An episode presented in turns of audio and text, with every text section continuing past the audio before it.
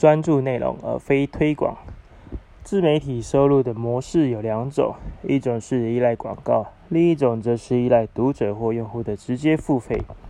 由于广告是依据订阅人数付费，因此对于靠广告生存的自媒体来说，用户是卖给广告主的，是被消费的物件，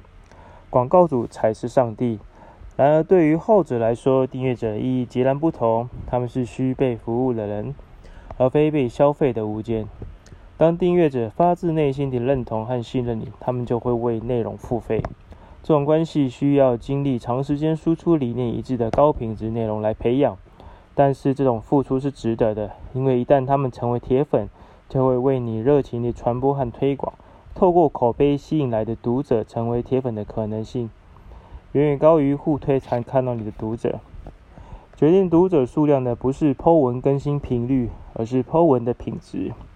尽管自媒体是体现个人思想、拥有铁粉的最佳方式之一，但这也是最需要用心来走的一条路。